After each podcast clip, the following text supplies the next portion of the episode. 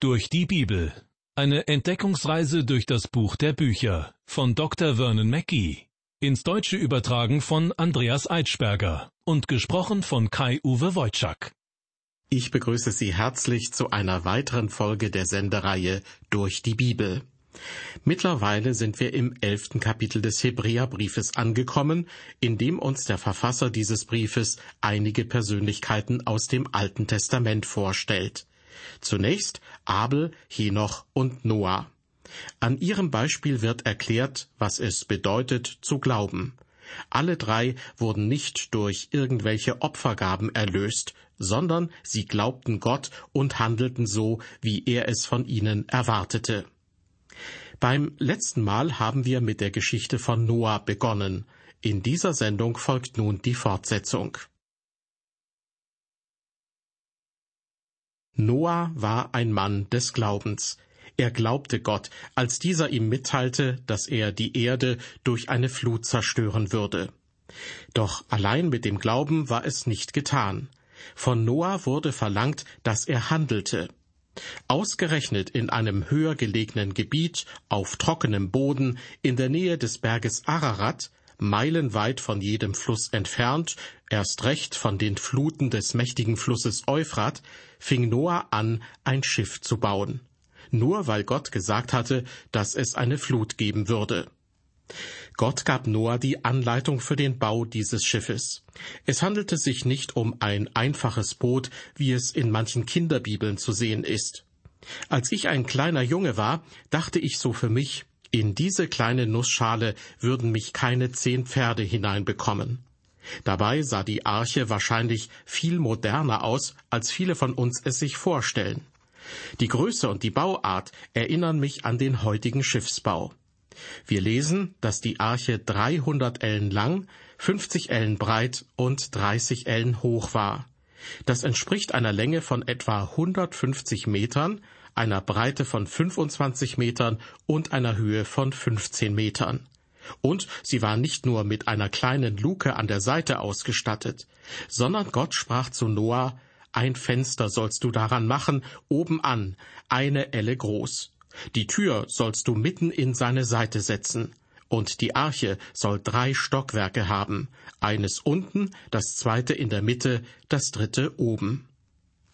Das, was hier als Fenster bezeichnet wird, zog sich um den ganzen Aufbau herum, während es von einem Dachüberhang geschützt wurde.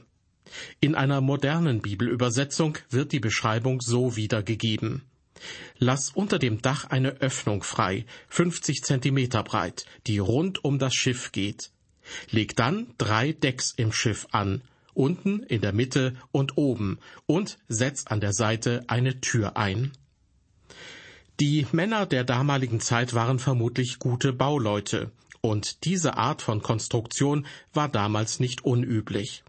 So konnte Noah mit seinem Bauprojekt beginnen. Seltsam war nur, dass es weit und breit kein größeres Gewässer gab. Und auch die Dimensionen dieses Schiffes sprengte wohl die Vorstellungskraft der meisten Menschen damals. Ich könnte mir vorstellen, dass jede Menge Schaulustiger vorbeikamen, um sich diesen Verrückten und sein Mammutprojekt aus nächster Nähe anzusehen. Wer weiß, vielleicht wurden sogar schon Busreisen dorthin organisiert, und ein paar tüchtige Geschäftsleute haben in ihren Souvenirläden kleine Mini-Archen Made in China angeboten. Ich habe mich oft gefragt, was die Söhne Noahs dazu veranlasst haben könnte, wieder zu ihrem Vater nach Hause zurückzukehren. Ich bin mir nämlich sicher, dass diese drei jungen Männer, Sem, Ham und Japhet längst ihr Elternhaus verlassen hatten und woanders ihren Geschäften nachgingen. Vielleicht war aus Ham ein Bauunternehmer geworden, der eines Tages während der jährlichen Hoch- und Tiefbaumesse einen Kollegen traf, der ihm von einem Ausflug in den Norden erzählte. Dort hatte er von einem Mann gehört, der ein Schiff auf trockenem Boden baute. Er war der Meinung, dies sei absolut lachhaft, und alle, die ihm zuhörten, einschließlich Ham, stimmten ihm zu. Ham allerdings wollte dann von seinem Kollegen wissen, ob er diesen ominösen Schiffsbauer auch persönlich zu Gesicht bekommen habe. Es interessierte ihn, weil sein Vater dort in der Gegend lebte. Der Mann bejahte. Der Name dieses ehrgeizigen Schiffsbauers sei Noah. Als Ham den Namen hörte, wurde er wahrscheinlich aschfahl. Er stand auf und wurde auf einmal sehr ernst. Leute, hört zu, der Kerl, der das Schiff baut, das ist mein Vater. Natürlich hört sich das Projekt irgendwie hirnrissig an.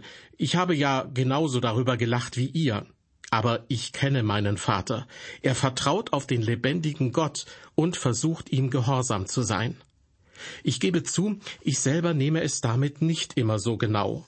Aber wenn mein Vater behauptet, dass eine Flut kommt, dann liegt das daran, dass Gott ihm eine warnende Botschaft gegeben hat.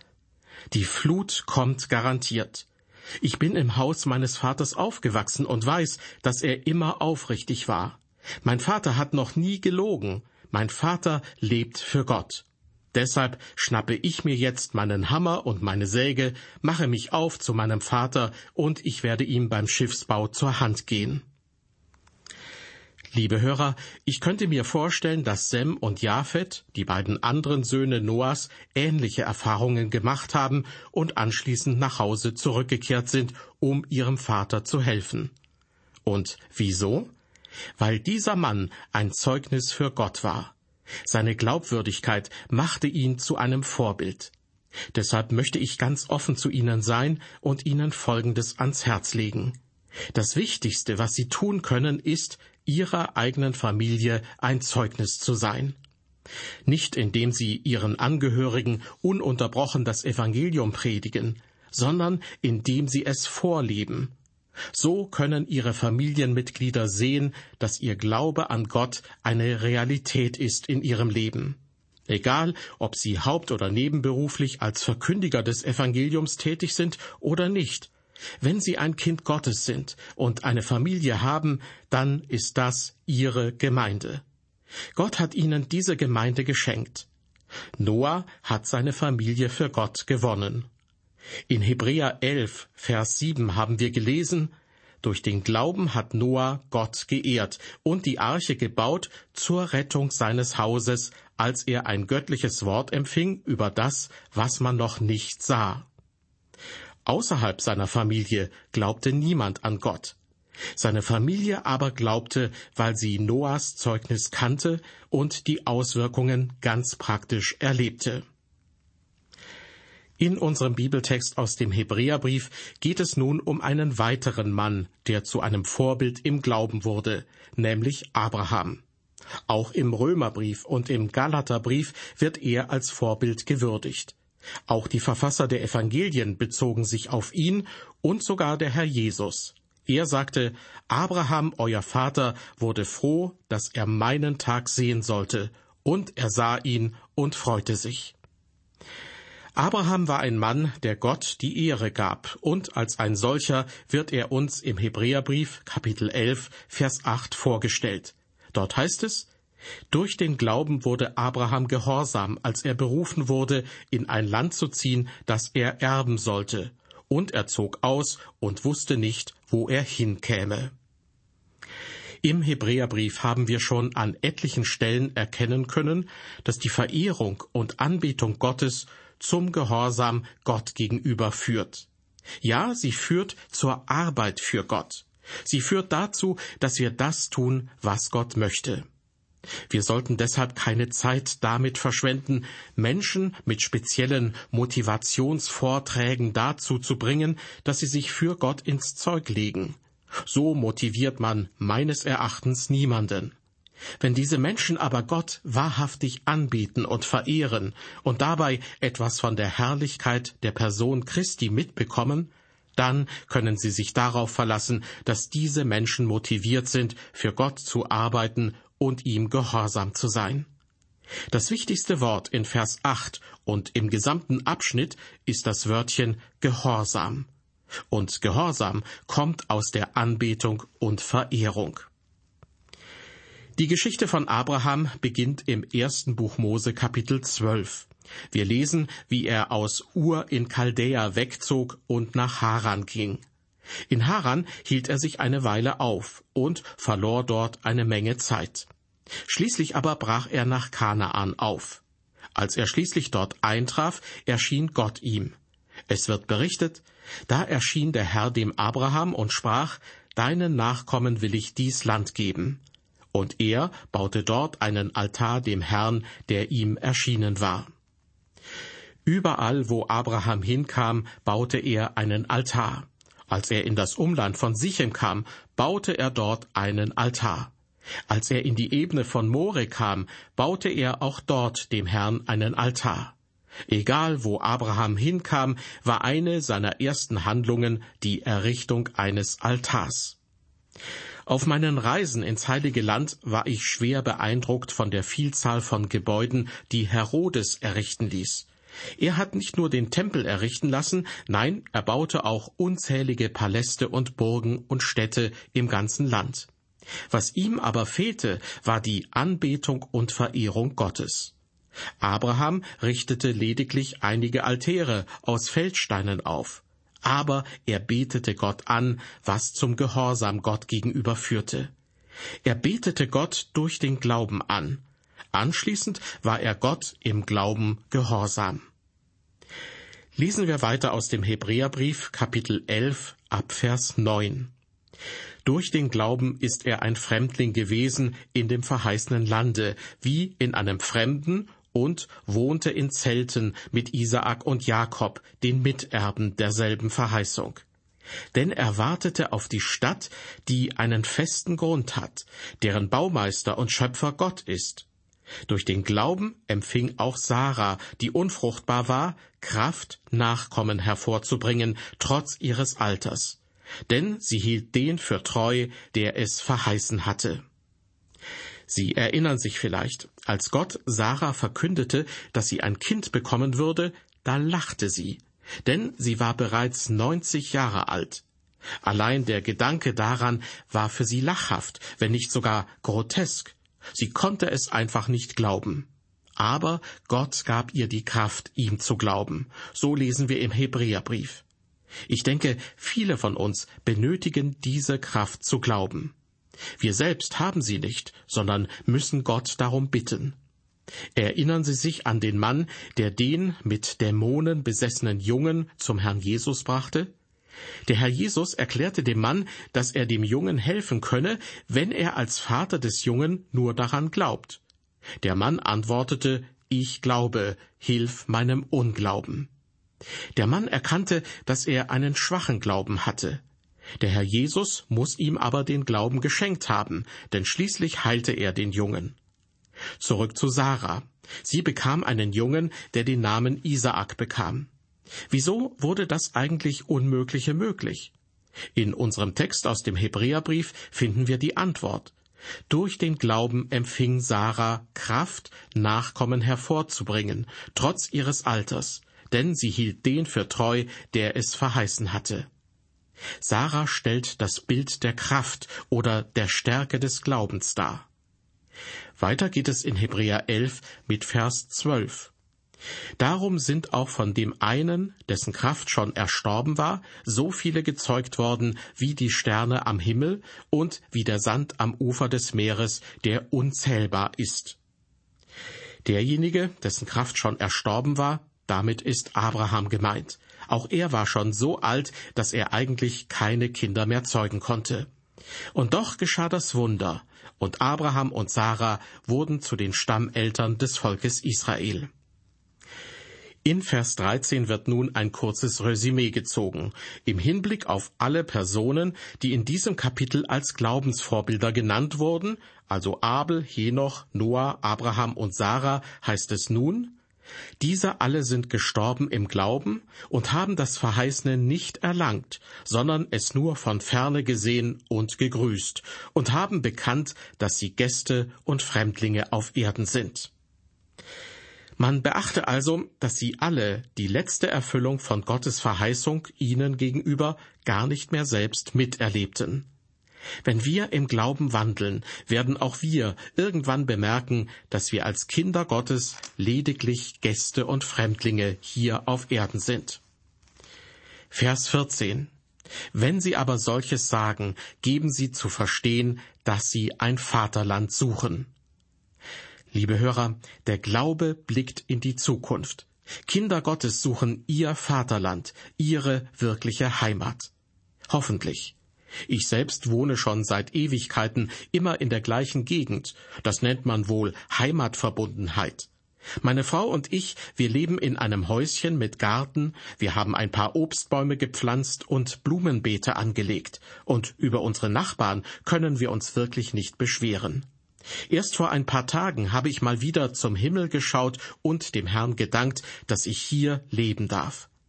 Doch gleich anschließend habe ich gebetet, bitte halte mich davon ab, dass ich mich zu sehr in diesen Ort verliebe, denn sonst wird es mir schwer fallen, ihn eines Tages zu verlassen und an einen besseren Ort zu gehen.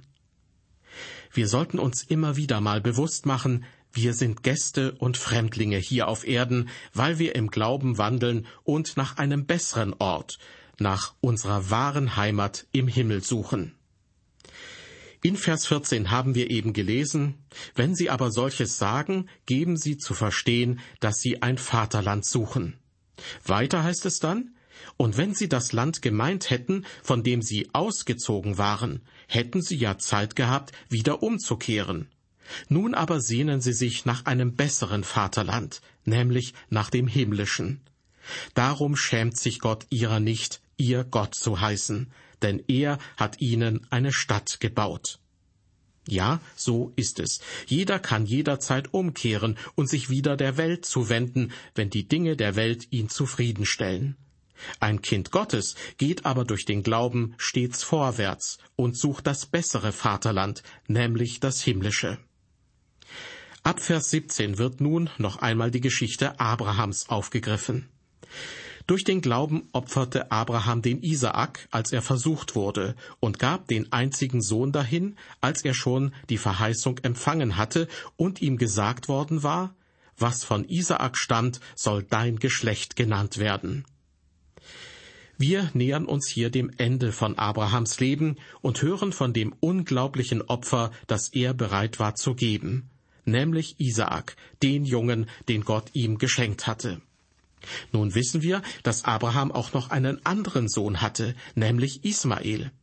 Trotzdem wird Isaak in Vers 17 als der Einzige bezeichnet. Das Wort Sohn ist im griechischen Originaltext gar nicht enthalten. Isaak war der Einzige, weil Gott seine Verheißung in Bezug auf ihn gegeben hatte. Weiter lesen wir in Vers 19, er, Abraham, dachte, Gott kann auch von den Toten erwecken. Deshalb bekam er ihn, seinen Sohn Isaak, auch als Gleichnis dafür wieder. In der Bibelübersetzung Hoffnung für alle ist dieser Vers ein bisschen leichter zu verstehen. Da heißt es, Abraham traute es Gott zu, dass er Isaak sogar von den Toten auferwecken könnte. Und bildlich gesprochen hat Gott Isaak das Leben ja auch noch einmal geschenkt. Gott hatte Abraham erst gegen Ende seines Lebens den Auftrag gegeben, Isaak zu opfern. Der Grund dafür ist wohl, dass Abraham vorher einfach nicht den Glauben gehabt hätte, diesen furchtbaren Auftrag auszuführen. Gott wird uns nie über unsere Kraft auf die Probe stellen. Das war wohl auch der Grund dafür, warum Gott von Abraham nicht schon vorher verlangt hatte, seinen älteren Sohn, nämlich Ismael, aufzugeben und ihn auf einem Altar zu opfern. Abraham hing an diesem Jungen, den er mit der Dienerin Hagar gezeugt hatte. Er wollte den Jungen auch nicht wegschicken. Ja, Gott sollte Ismael zum Sohn der Verheißung machen. Abraham war zu diesem Zeitpunkt noch nicht reif genug gewesen, um diesen Sohn zu opfern. Und er wäre sicherlich noch weniger bereit gewesen, Isaak kurz nach seiner Geburt zu opfern.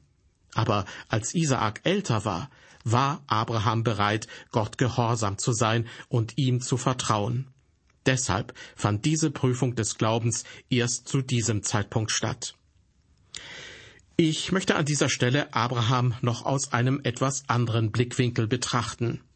Normalerweise sehen wir in ihm den Stammvater, der viele große Verheißungen von Gott erhalten hat.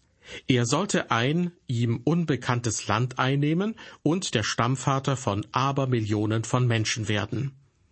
Aber was genau hat Abraham eigentlich während seines eigenen Lebens erhalten? Was hat er tatsächlich erlebt? Die Erfüllung dieser großen Verheißungen hat er jedenfalls nicht miterlebt. Was Gott ihm aber gab, war ein Heim, ein Zuhause. Und als er als junger Mann noch in Ur in Chaldea lebte, sprach er eines Tages eine hübsche junge Frau an. Wahrscheinlich kurze Zeit später folgte schon das erste Ich liebe dich. Und nicht viel später auch Heirate mich. Und so heiratete Abraham seine Sarah. Wie es mit den beiden weiterging, das erfahren Sie gleich am Anfang der nächsten Sendung. So schön unsere Heimat hier auf Erden auch sein mag, sie ist nicht unsere wahre Heimat, die ist im Himmel. Wir können es uns hier schön machen, unsere Wohnungen und Häuser adrett einrichten und ein schönes Leben führen. Aber das sollte uns nicht dazu verleiten, unser himmlisches Zuhause aus den Augen zu verlieren. Die Gefahr besteht leider, je besser es uns geht. In der nächsten Sendung aus der Reihe Durch die Bibel werden wir uns noch eingehender mit Abraham und Sarah beschäftigen. Ich würde mich freuen, Sie auch dann wieder begrüßen zu dürfen. Bis dahin wünsche ich Ihnen Gottes reichen Segen.